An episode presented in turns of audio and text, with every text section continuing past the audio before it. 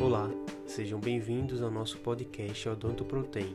Somos estudantes do curso de odontologia na Universidade Estadual da Paraíba e esse podcast é apresentado à disciplina de metabolismo humano sob a orientação da professora Morgana Gadelha. Nele, iremos abordar as proteínas fibrosas na prática odontológica, percebendo essas proteínas não apenas como um elemento particular da bioquímica, mas como um item presente e importante na odontologia. Ao decorrer da nossa abordagem, entenderemos por meio de exemplos como essas proteínas podem contribuir para a odontologia.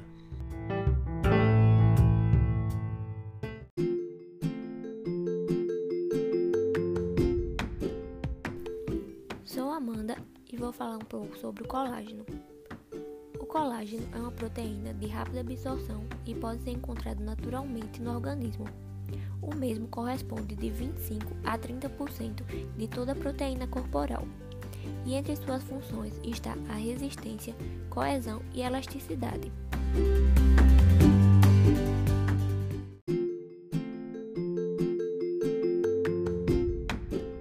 Garante também a integridade da matriz extracelular ou ainda atua na fixação de células nessa matriz.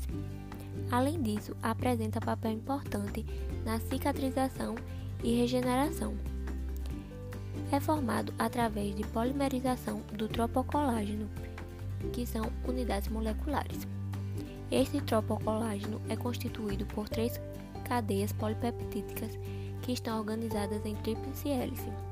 O tropocolágeno agrega-se em microfibrilas, as quais se juntam para formar fibrilas dos colágenos do tipo 1, 2 e 3.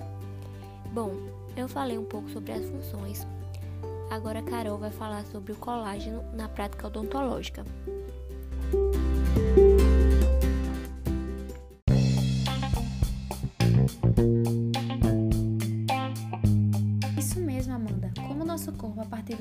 5 anos começa a degradar o colágeno com mais rapidez e a produzi-lo menos, é fundamental que façamos uso de terapias com essa proteína que possa devolver a estrutura da pele e atenuar sua flacidez.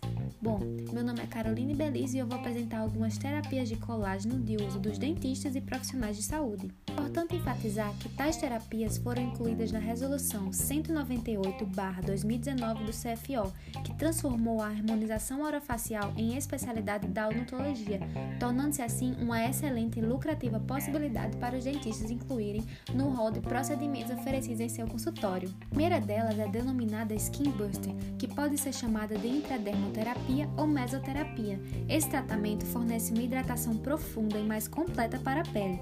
São utilizados injeções com a mistura de ácido hialurônico de baixa concentração com outras substâncias, não com o objetivo de criar volume, mas de oferecer uma hidratação imediata. Também pode ser citado o procedimento com bioestimuladores, que tem a função de acelerar a produção de colágeno pelo corpo. Os bioestimuladores são substâncias injetáveis que estimulam os fibroblastos do corpo na produção de colágeno. Dessa forma, a grande vantagem é que são biocompatíveis e bioabsorvíveis. Outro tratamento é a terapia com ozônio, que promove um aparente preenchimento imediato das rugas finas e o aparecimento de um brilho cutâneo relevante. É considerado entre os cirurgiões dentistas um método de tratamento minimamente invasivo, seguro e eficaz, com aplicações locais em diferentes concentrações e na forma de gás, água ou óleo. Além do seu uso na área estética, o colágeno é muito utilizado como biomaterial na reabilitação de pacientes com reabsorção óssea alveolar. Essa técnica é empregada com o objetivo de isolar o defeito ósseo através da utilização de uma barreira física, criando um espaço isolado, permitindo que células osteoprogenitoras exerçam suas atividades. Esse tratamento é muito utilizado na implantodontia. Agora, Kelly irá explicar sobre outra proteína, a elastina.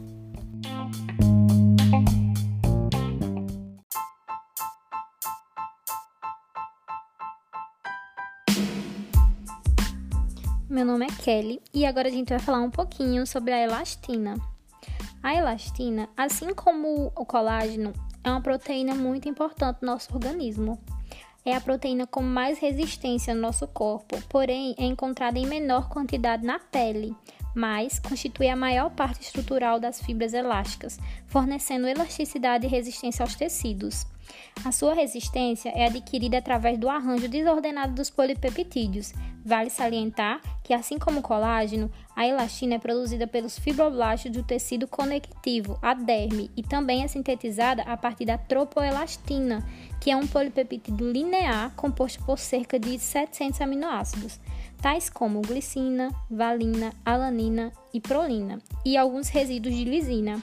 Além disso, a elastina se faz hidrofóbica, ou seja, ela é insolúvel em água. Tudo isso por causa das grandes ligações cruzadas entre as lisinas.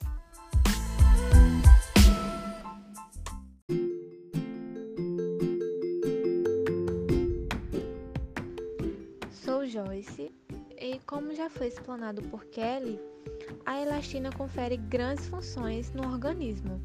E se tratando da odontologia, a elastina vai dar confiabilidade na movimentação da ATM, que é a articulação temporomandibular. Ou seja, ela irá facilitar o posterior movimento da mandíbula no indivíduo.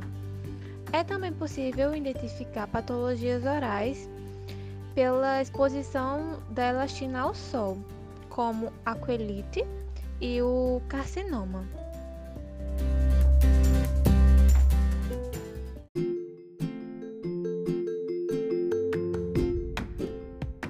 Chegando ao nosso último tópico do podcast, a queratina é uma proteína fibrosa e estrutural encontrada em humanos na camada externa da pele, do cabelo e da unha. É amplamente utilizada na indústria de cosméticos, especialmente na elaboração de shampoos, cremes e condicionadores. Ela é considerada uma proteína secundária e tem a forma tridimensional. Essa estrutura tridimensional da queratina lhe confere uma aparência fibrosa e lhe dá algumas características especiais, como a resistência, a elasticidade e a impermeabilidade à água.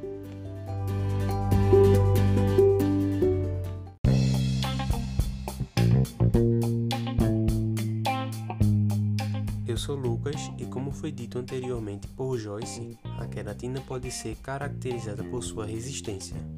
Na prática odontológica, essa proteína corresponde a 25% do esmalte dentário, que é uma camada tecidual adequada para a mastigação, responsável por conferir resistência e proteção aos dentes. Além disso, a produção de queratina pode ser estimulada por meio do laser terapêutico, que é usado nos tratamentos de doenças bucais crônicas e, juntamente com a queratina, auxilia na cicatrização das lesões.